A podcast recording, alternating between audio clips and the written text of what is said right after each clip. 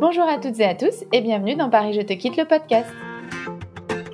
Ici, nous donnons la parole à celles et ceux qui ont osé se lancer et franchir le pas d'une installation en région. Envie de changer d'air, interrogations, freins et doutes au départ, mais aussi choix de leur nouvelle destination et intégration sur place. Ces ex-parisiens partagent avec nous leur expérience qui vous donneront, je l'espère, les clés pour oser quitter Paris et commencer une nouvelle vie. Embarquement immédiat pour la prochaine conversation.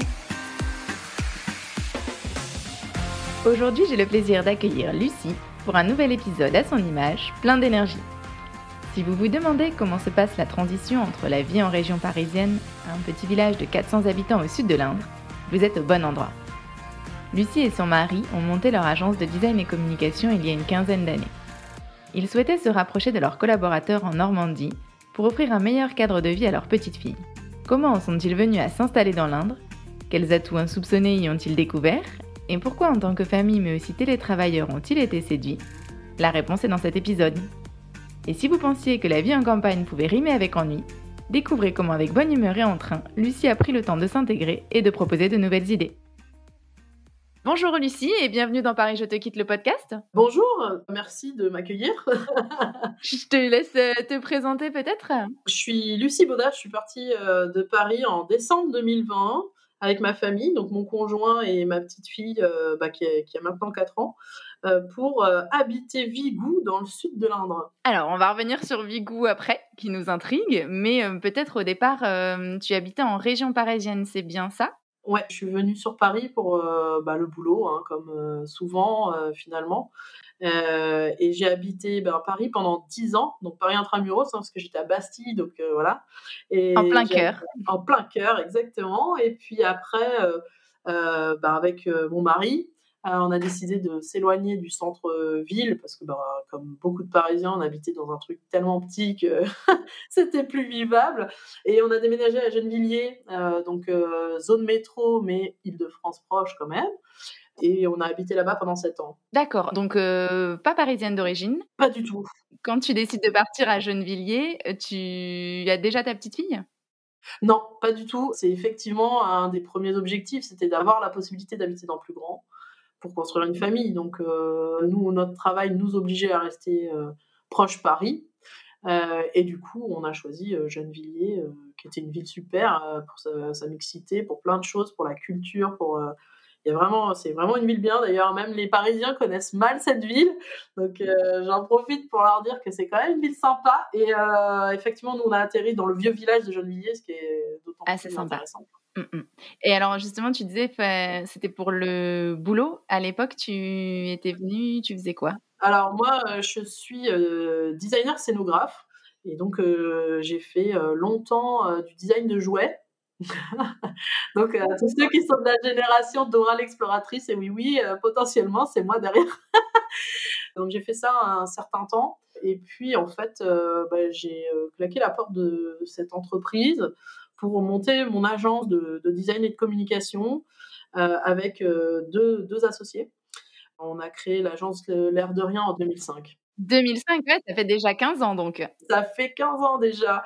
Et euh, effectivement, euh, bah, on a monté cette agence, donc d'abord de design et qui est devenue une agence de communication euh, que je dirige en fait maintenant. Tu étais déjà sur la région parisienne quand tu l'as montée? Ouais, bien sûr.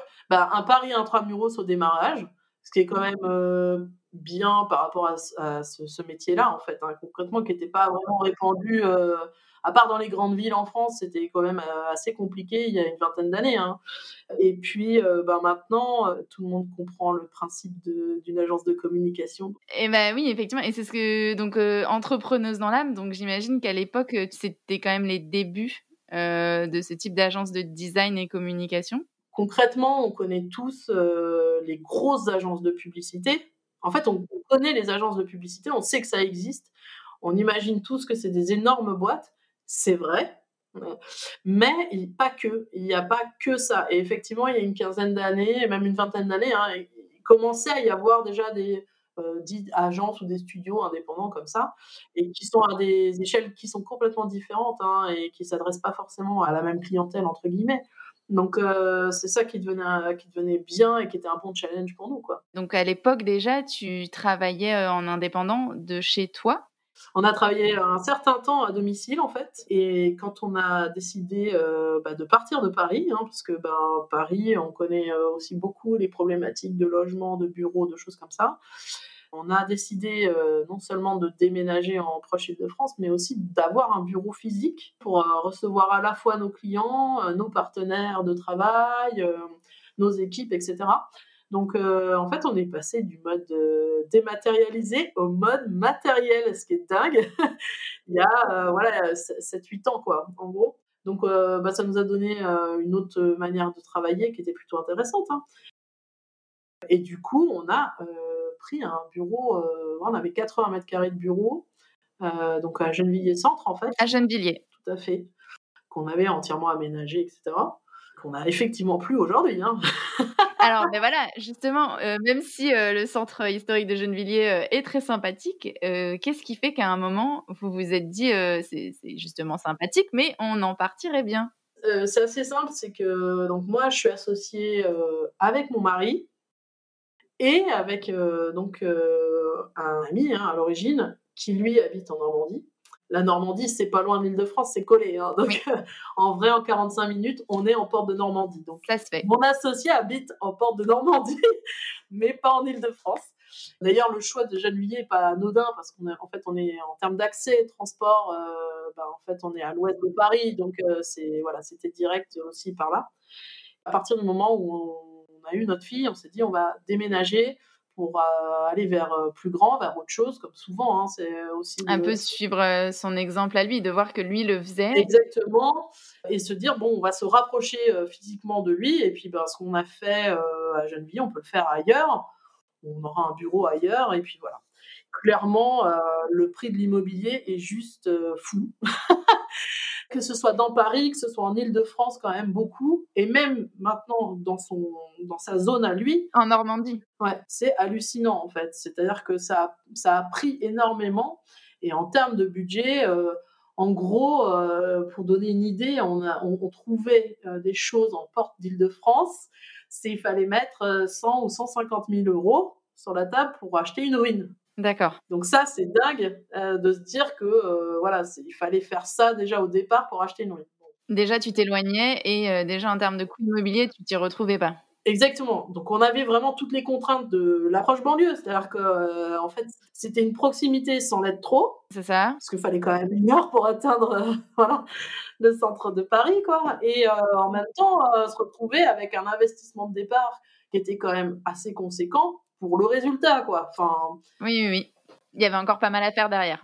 Ah bah il y avait tout à faire. On a acheté quatre murs, euh, voilà, on a acheté quatre murs quoi. C'était voilà. Et euh, sans être assuré d'avoir euh, bah, des commodités de base, etc.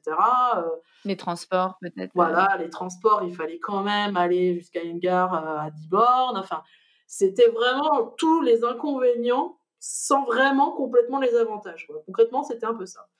Et, euh, et, du coup, bah, on a cherché pendant trois ou quatre ans hein, à s'extraire euh, comme ça dans cette optique, en fait, au départ. L'idée étant de s'éloigner. S'éloigner sans être trop loin. Et tout en ayant des avantages à s'éloigner.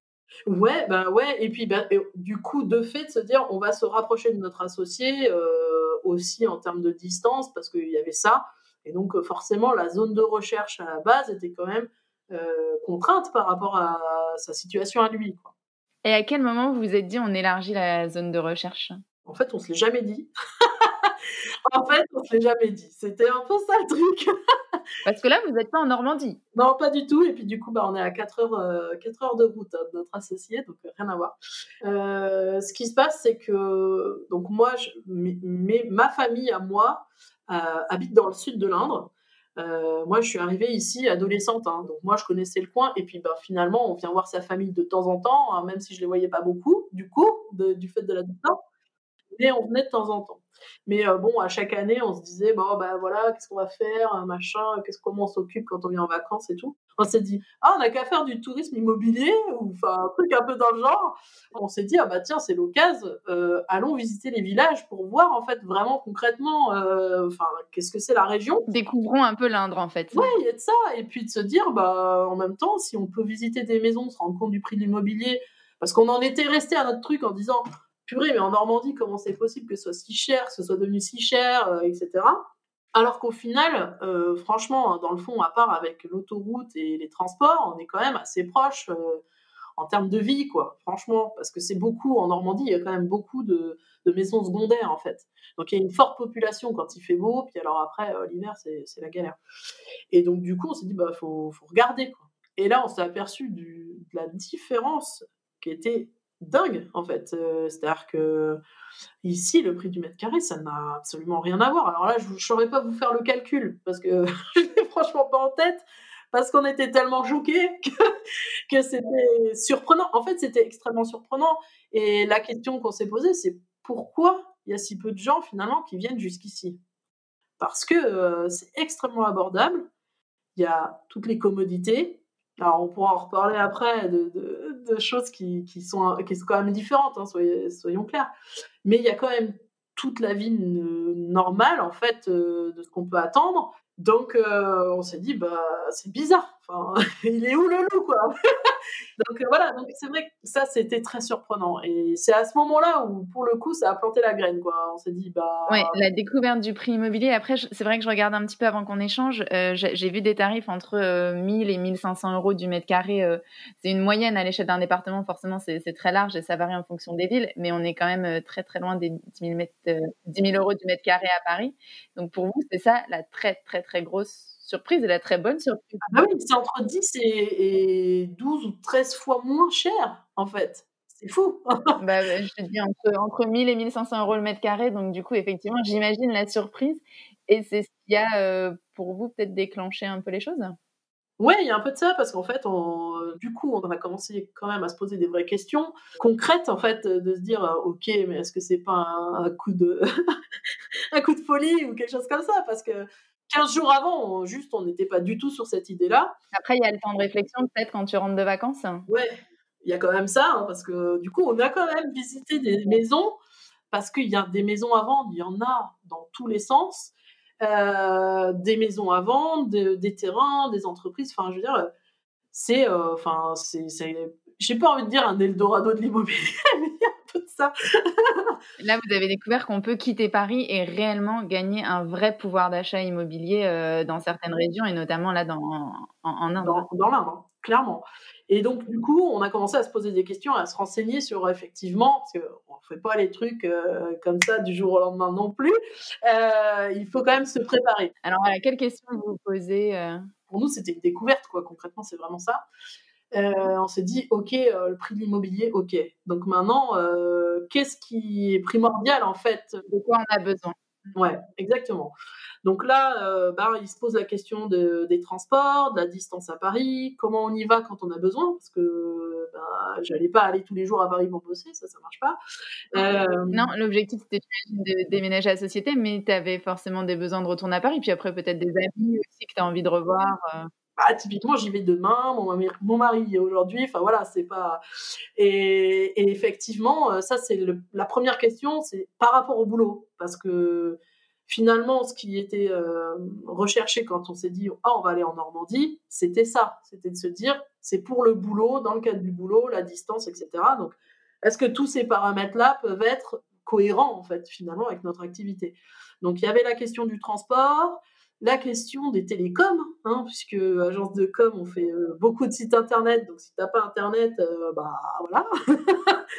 donc, bah, j'ai internet et j'ai même pour dire on a regardé en fait euh, le plan effectivement de déploiement de la fibre, les villes qui avaient déjà la fibre, hein, parce qu'il y en a quand même pas mal qui ont déjà la fibre, et puis euh, finalement le débit.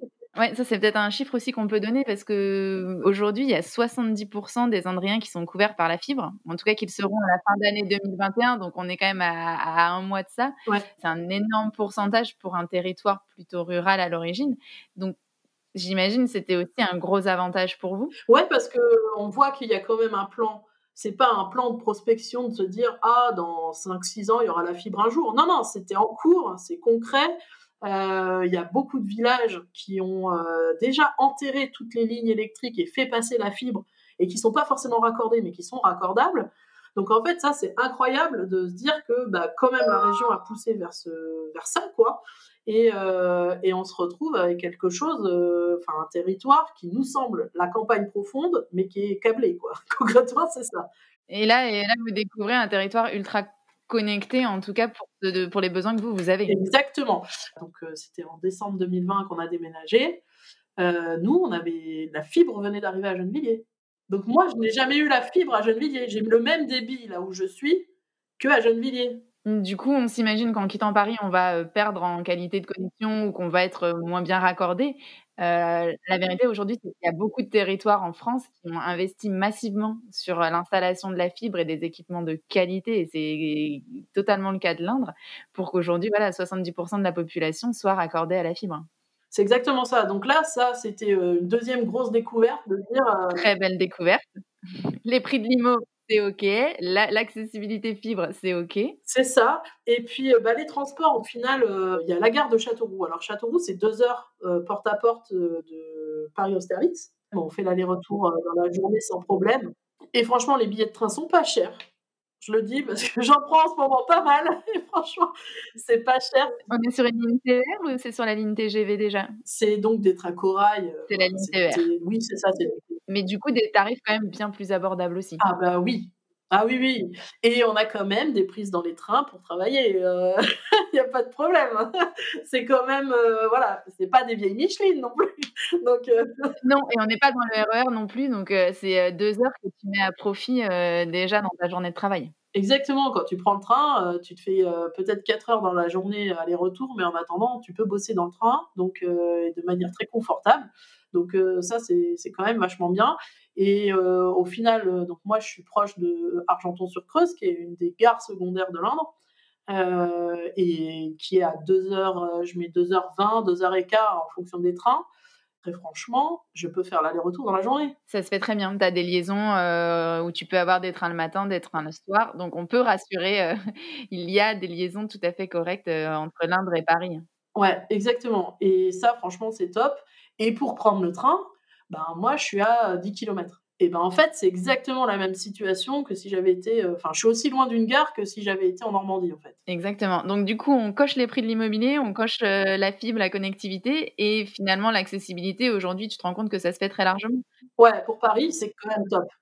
Et puis après, il faut pas négliger bah, la 20, euh, donc l'autoroute, qui quand même dessert assez vite. donc, moi, je suis qu'à 45 minutes de, de Limoges, quoi. Là où je suis positionnée, je suis à 45 minutes de Limoges, je suis à 45 minutes de Guéret euh, dans la Creuse, et puis euh, je suis à 40 minutes, une demi-heure à peine euh, de l'entrée de Châteauroux. Et puis après, derrière, c'est quand même assez facile en fait d'accès le long de cette autoroute-là. franchement, ça va très très vite quoi. Du coup, un vrai réseau en étoile qui te permet de te déplacer relativement facilement, que ce soit en train ou en voiture.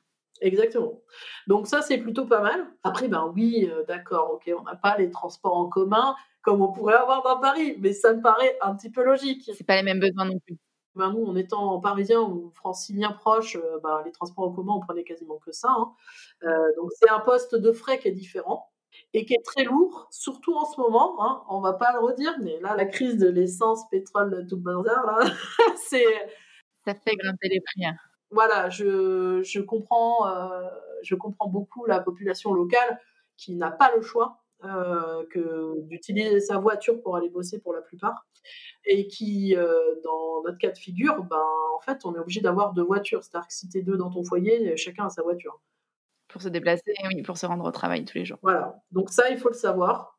Euh, et, et oui, c'est gentil de nous parler de voiture électrique, mais concrètement, l'application de la voiture électrique, là, pour l'instant, c'est pas faisable. Je ne vois pas comment. Parce qu'il y a les aménagements euh, du territoire euh, pour pouvoir euh, recharger sa voiture. Et puis le kilométrage moyen quand même par jour pour aller bosser pour quelqu'un qui trouverait un emploi, qui a besoin de trouver un emploi dans une entreprise locale. Ce qui n'est pas mon cas, mais c'est le cas de mes voisins, par exemple. Bon, bah, effectivement, c'est quand même beaucoup de kilomètres par jour. Quoi. Donc, c'est à considérer quand même, à réfléchir. Ouais, on s'est dit, bon, si c'est la seule chose, Bon, euh, franchement, vu le gain en face, parce que c'est ça aussi, il faut peser euh, ce qu'on gagne aussi en face. Bon, voilà, c'est pas problématique. Après, euh, ben, on a une fille qui est rentrée à l'école en septembre 2020. Donc, elle a été un peu chamboulée. Elle a fait sa première rentrée dans l'Inde? C'était sa première rentrée, ouais. on a fait le choix d'inscrire notre, fille à l'école locale. Alors, qu'est-ce que ça veut dire l'école locale? C'est ça le, vrai truc, c'est qu'il faut se renseigner parce que dans les villages, il n'y a pas toujours des écoles. Dans les villes quand même assez grandes, il y a forcément euh, le choix des écoles, ça n'a pas de problème. Mais nous, on est sur un regroupement communal, en fait, euh, qu'on appelle un RPI. Et donc, euh, ce qu'il faut regarder aussi parfois, c'est la taille de ce RPI, parce qu'il y a des RPI qui sont très, très étalés. donc, il y a un ramassage scolaire spécifique pour les enfants de l'école. Euh, et puis surtout, les classes sont dispatchées en fonction des villages. Donc nous, euh, on a fait le choix, euh, en tout cas le choix de, d'atterrissage à Vigou, il a été fait parce que on est un des plus petits RPI, on n'est que deux villages à être regroupés et à 3 km de distance. Donc c'est peu. Euh, et ce qui est intéressant, c'est que bah, du coup, voilà, moi, je, elle, peut prendre le bus le matin pour aller à l'école. Euh, et puis, il y a une garderie, il y a un système de garderie, ce qui n'est pas le cas partout. Donc, c'est des choses à vérifier en amont. Euh, donc, moi, je, je, peux la laisser à la garderie, elle est à l'école et c'est bon. D'accord. Et elle a un système de ramassage scolaire le matin et le soir? Exactement. Spécifique aux écoles et au regroupement scolaire. C'est pas un bus de ligne, quoi. C'est vraiment spécifique. Donc, si les enfants vont au collège de rattachement, ils ont un transport scolaire. Si les enfants vont au lycée de rattachement, ils ont un transport scolaire. Et en moyenne, euh, on a lycée, collège, lycée professionnel à 10-15 minutes d'ici. Donc jusqu'à 18 ans, elle peut rester ici. Elle a euh, le système scolaire euh, adapté. Exactement, il y a tout ce qu'il faut. Et aujourd'hui, ils sont combien dans sa classe, par exemple? C'est une petite équipe. Ce qui est dingue, il y a eu euh, six ou sept gamins qui sont arrivés, donc six ou sept familles qui sont arrivées. Comme toi, qui sont arrivés dans l'Inde, en fait, qui ne venaient pas d'ici. D'accord. Et euh, là, il y a un nouveau qui arrive euh, après les vacances scolaires. Ils ont eu une, promo qui est énorme. Ils n'avaient jamais eu ça.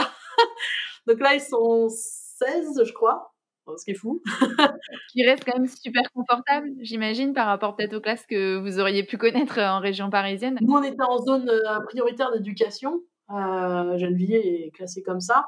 Donc euh, il y a une limitation à 25 par classe, où il y avait 12 euh, classes, quoi. C'est énorme. Là, je suis en train de parler d'une seule classe où ils sont 16, en fait. Donc, ça fait quand même pas le même effet. Et puis après, il bah, ne faut pas négliger que nous, euh, c'est aussi le choix qu'on avait fait. C'est qu'on n'est pas très très loin ni de Limoges ni de Châteauroux. Dans les deux cas, il y a des typologies d'universités qui sont vachement intéressantes et complémentaires. Donc après, si ça reste dans ce cadre-là, il y a des choses en fait euh, pas très loin qui, qui sont, des, qui sont euh, à disposition. Oui, ça j'imagine, c'est quand on est parent, on a forcément cette réflexion de... Là, elle est parée jusqu'à ses 25 ans, elle a la possibilité de rester euh, à côté de vous. Exactement. Et puis après, on n'est pas très loin, nous aussi, concrètement, de Poitiers. Moi, je suis à une heure de Poitiers. Donc pareil, en termes de là par contre en termes d'attractivité c'est encore autre chose, mais euh, les universités du numérique, tout ça, enfin il y a quand même euh, énormément de choses. Euh, oui, qui est une grosse grosse ville étudiante de Poitiers, donc effectivement il y a, y a, des possibilités. Ouais. Donc, voilà, donc il y a quand même du choix quoi. C'est pas c'est pas enclavé quoi. c'est pas du tout ça. Alors forcément on a parlé de l'immobilier, on a parlé de l'accessibilité, des connectivités. Au niveau cadre de vie, qu'est-ce qui a changé au quotidien pour vous? Déjà, tu as une grande surface d'habitation, un confort, un confort de, l'habitat pour la famille. C'est ce que, si on revient sur l'installation, justement, vous, vous avez aujourd'hui, vous avez acheté? Ouais, exactement. On a acheté. Euh, bon, alors, c'est assez euh, incroyable comment ça s'est passé, mais euh, effectivement, on a acheté une maison dans Vigou, donc dans le bourg, le centre-ville. On précise que c'est sur un petit village, mais qu'il y a quand même de grandes villes dans l'Indre. On a, on a des belles villes comme, euh, comme Châteauroux, comme Le Blanc, comme Issoudun. Euh. Voilà, nous, c'est un village de 450 habitants, je dirais, en gros. C'est une des plus grandes communes de l'Indre. Donc, quand je dis grande, c'est pas en nombre d'habitants, c'est bien en surface, voilà. Et on est en centre-bourg face à la partie historique, en fait, euh, finalement, du village, puisqu'on a l'église du village et l'ancien prieuré, donc médiéval, qui est, en face de chez nous. Bigou, vous l'avez trouvé par hasard? C'est la, la, recherche immobilière ou c'est vraiment le, la recherche scolaire euh, qui vous a amené ici? En prenant notre voiture, on est passé devant, il y avait un panneau. Et on s'est dit, ah, celle-là, elle est pas mal en termes de surface, en termes de. Alors, situation géographique, parce qu'en gros, on a notre propre entrée sur l'autoroute, entrée-sortie dans les deux sens, direction Châteauroux ou direction Limoges. Et on est à deux minutes de l'autoroute. Donc, ça, pour nous, c'était quand même vachement important à la fois pour le boulot, et, enfin surtout pour le boulot en fait, pour les déplacements, euh, la logistique, l'accès à plein de trucs. Et puis surtout, on était en centre-ville. Je pense que pour le coup, le, pas était un peu trop grand entre être euh, une maison isolée au milieu des champs. J'étais pas trop à l'aise avec l'idée de se dire, euh, ah, je suis la dernière maison au fond du bois. Et donc cette maison, bah, on l'a visitée en se disant ah bah tiens, on a toujours dans notre truc de dire on visite un max de maisons pour voir un peu à quoi on peut s'attendre. Et, et, en fait cette maison, bah, elle était entretenue, même l'hiver. donc c'était une maison de famille qui ne servait plus qu'aux vacances. comme beaucoup de cas de figure, c'est-à-dire que bah, c'est des enfants et des petits-enfants qui ont fait le même chemin que nous.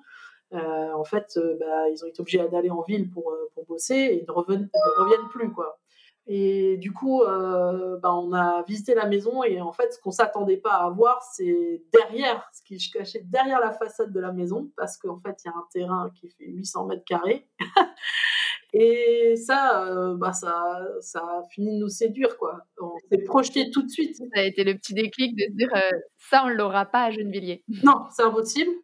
Et puis, on s'est dit, c'est génial. Nous, on avait un enfant en bas âge. On s'est dit, on ouvre la porte de la maison. Elle peut aller dans le jardin et, ouais, et elle a un terrain de jeu immense. Exactement. Et en toute sécurité, incroyable. Mais euh, c'est surtout qu'on a mis le doigt dans, dans, une dans des situations de famille et de village qui finalement nous ont aidés aussi à nous intégrer. Alors il faut se rappeler que début décembre 2020, on était confinés et on arrivait ici en plein hiver et confinés.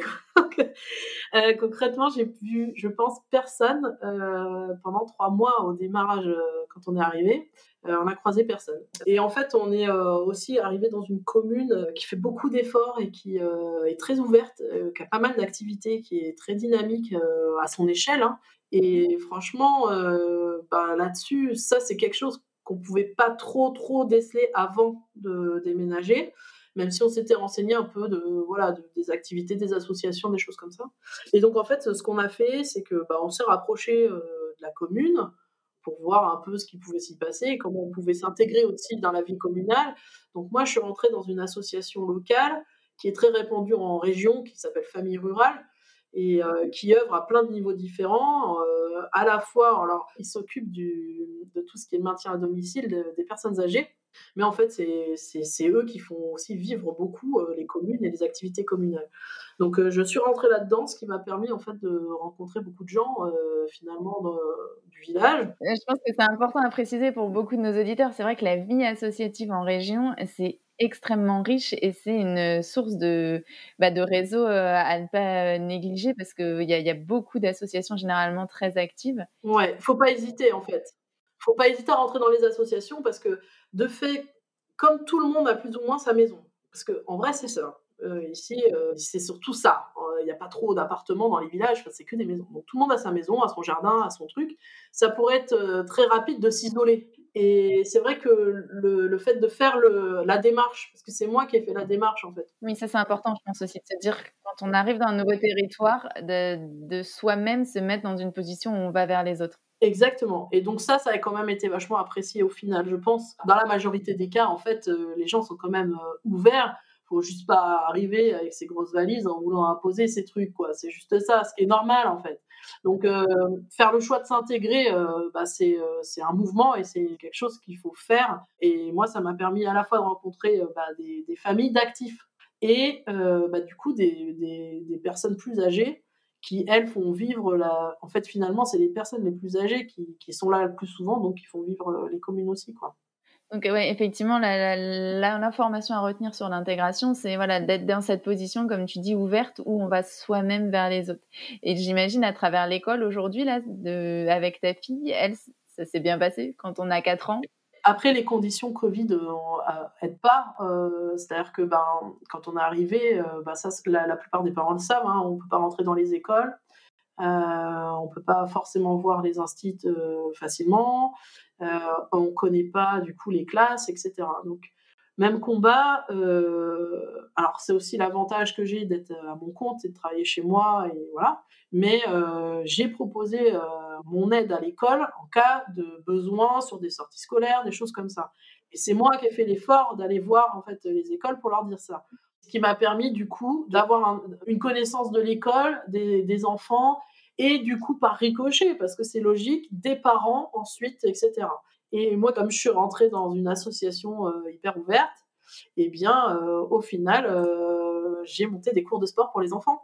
Et donc, maintenant, sur la commune, il y a des cours de sport pour les enfants il y a une euh, proposition qui a été créée. Donc euh, ça, c'est un, peut-être un conseil aussi quand on peut euh, le faire.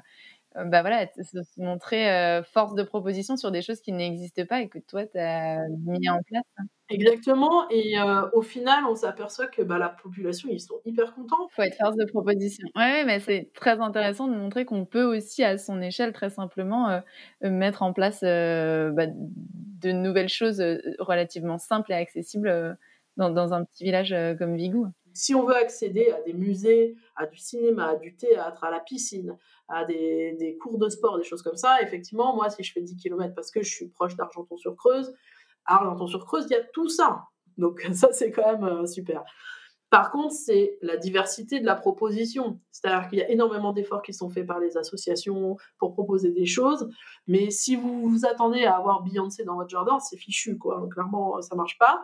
Euh, donc, tout ce qui est grande tête d'affiche euh, passe à Châteauroux, parce qu'il y a quand même un zénith, quoi. Hein, euh, il y a ça, ou à l'image. Qui reste pas très loin de Vigou, hein, quand même. C'est ça, ça reste 40 minutes de là où je suis si on veut voir un spectacle, etc.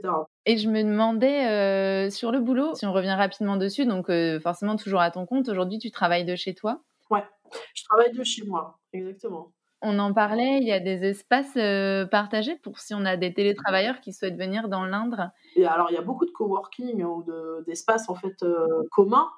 moi je sais que là on est en transition en fait avec mon entreprise, donc demain si euh, effectivement, en fonction de comment euh, j'arrive à développer mon entreprise dans le territoire, parce que c'est aussi un de nos objectifs, euh, effectivement, je peux être amené à utiliser ces espaces. Et comme il y en a beaucoup et qui sont assez bien répartis sur le territoire, c'est très accessible et facile. Donc, moi, je sais que c'est le genre d'espace que j'utilise aujourd'hui quand je vais sur Paris. et depuis des années, hein, les espaces de coworking, je les utilisais pour avoir des espaces de réunion et des espaces neutres avec mes clients. Euh, bah, ici, c'est tout à fait faisable puisque ça se développe euh, énormément.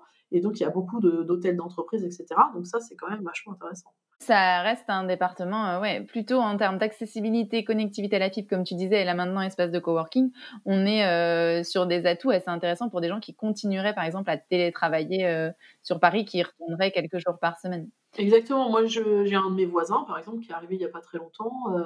il travaille deux, deux, ou trois jours par semaine ailleurs. Donc en fait, il part trois jours et puis il est là euh, pendant quatre, quoi. Donc ça se fait complètement, enfin, c'est pas loin.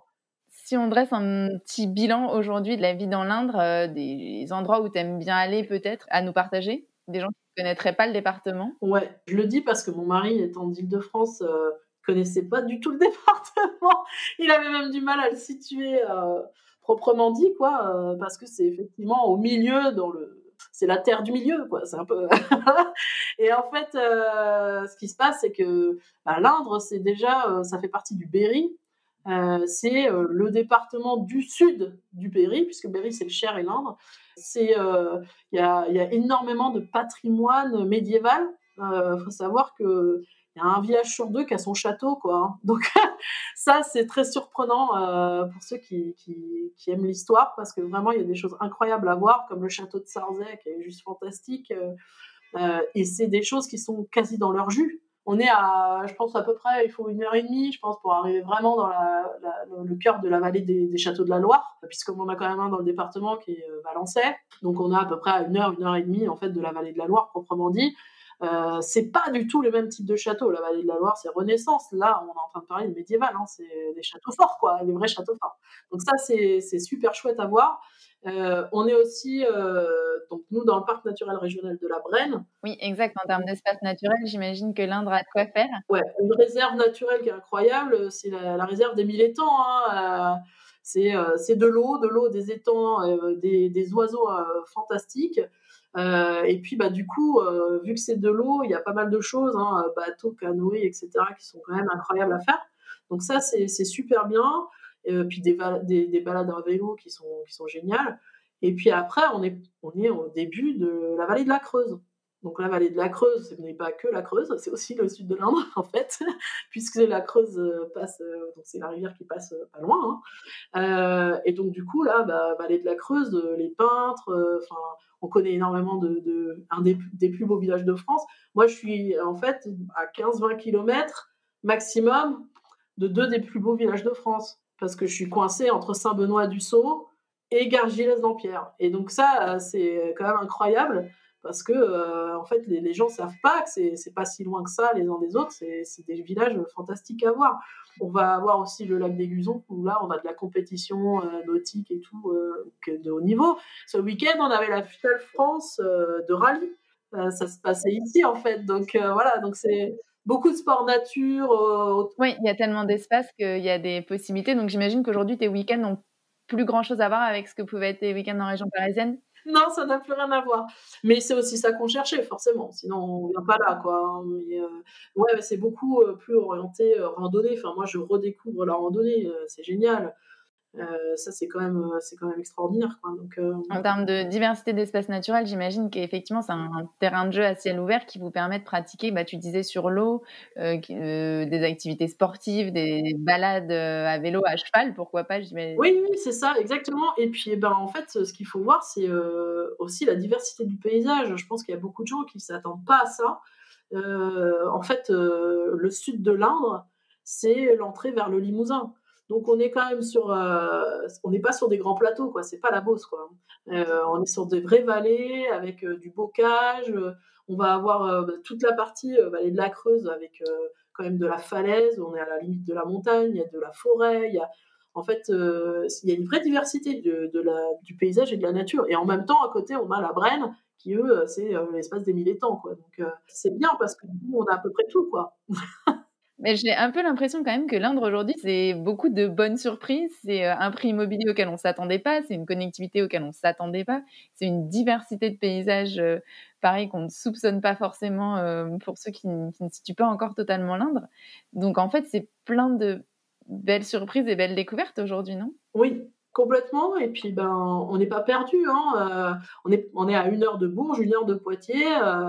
On a au nord 40 euh, minutes de Châteauroux, 45 minutes de Limoges et on est au milieu là. Vous avez la proximité avec les grandes villes s'il y a besoin et en même temps des espaces euh, assez incroyables euh, à découvrir au quotidien et sur les week-ends. Donc c'est toute une nouvelle vie qui s'offre à vous. Exactement, tout à fait. Si tu as, bah, je sais pas, un mot de la fin, est-ce que tu voudrais nous partager aujourd'hui un dernier conseil ou quelque chose que toi, tu as appris en, venant vivre en Inde? Tout est possible. C'est-à-dire qu'aujourd'hui, c'est complètement faisable de déplacer son entreprise, de déplacer ses collaborateurs. On peut travailler à distance, on peut travailler pas à distance parce qu'on a les transports qu'il faut, etc. Donc tout est faisable. À partir de ce moment-là, tout est possible. Mais par contre, pour soi, ce qu'il faut absolument faire, c'est déjà venir dans la région avant euh, de se dire qu'on va ici déplacer et tester et tester à des saisons différentes, à tester à des endroits différents et vous visitez, finalement, visitez déjà le, coin, entre guillemets, pour être sûr que c'est le bon endroit parce que oui, la vie, elle est complètement différente de la ville. En ville, on va avoir accès à tout tout le temps. Ici, c'est pas le cas puisque on est au rythme des saisons et donc il faut être en capacité de trouver des leviers ou de le prévoir en amont. Et ça, c'est hyper important. C'est un, conseil qui est, extrêmement euh, bien pensé et c'est un conseil qui revient souvent. Ne pas hésiter à tester la destination, à aller la voir peut-être dans ces conditions moins favorables, c'est-à-dire dans des saisons comme l'hiver ou l'automne. Ouais, l'hiver quand il pleut, à ce qu'on supporte. non, mais il y a pas de ça. Et si là ça fonctionne, si on arrive en plein confinement en Inde, en plein hiver, il y a des chances qu'on y reste quelques années. Exactement. Et euh, comme quoi, enfin, c'est pas un frein, c'est juste qu'il faut être vraiment conscient du, du, son qu'on fait, quoi. De savoir où on va. Exactement. Et eh ben super, merci, merci beaucoup Lucie pour, euh, pour ton histoire, merci pour euh, bah, ces enseignements riches. Écoutez, de rien, j'espère que vous viendrez nombreux. Euh, et puis en même temps, enfin, je pense qu'il y a plein plein de villages qui, qui finalement n'attendent que ça aussi de entre guillemets, j'ai pas envie de dire du sang neuf, mais c'est un peu l'idée de renouveau. Les gens sont en fait très ouverts. je vous aurais pas dit ça à l'époque de mes parents il y a 35 ans. Euh, la campagne, ça change, ça bouge. Et la génération aujourd'hui qu'il y a en campagne, euh, c'est des gens qui attendent aussi euh, du renouveau et autre chose, quoi. Et c'est possible de venir et de proposer aussi de nouvelles choses et de venir avec toute son ouverture et son envie de s'intégrer. J'en profite aussi pour rappeler que le département de l'Indre accompagne vraiment, comme tu disais, euh, tous les nouveaux arrivants et a un service dédié pour euh, justement vous aider à, mieux vous installer et voilà, mieux vous, vous ancrer dans, ce département. Donc euh, n'hésitez pas à les solliciter. Et puis mais merci encore Lucie et, et à bientôt pour un nouvel épisode. De rien, bonne journée. Merci à tous d'avoir écouté cet épisode. Si celui-ci vous a plu, pensez à vous abonner, à liker et à partager. Pour ma part, j'espère avoir le plaisir de vous retrouver très vite en compagnie d'un ou d'une ex-parisienne dont le récit vous offrira, j'en suis sûre, une nouvelle source d'inspiration pour vous aussi réaliser votre propre projet d'installation en région. D'ici là, vous pouvez nous rejoindre sur nos réseaux sociaux, Facebook, Instagram et LinkedIn, at Paris ou vous rendre sur notre site parisjetequitte.fr. Vous y trouverez toutes les informations sur les territoires qui vous intéressent, la recherche d'emploi ou de logement. À bientôt dans Paris Je te quitte le podcast.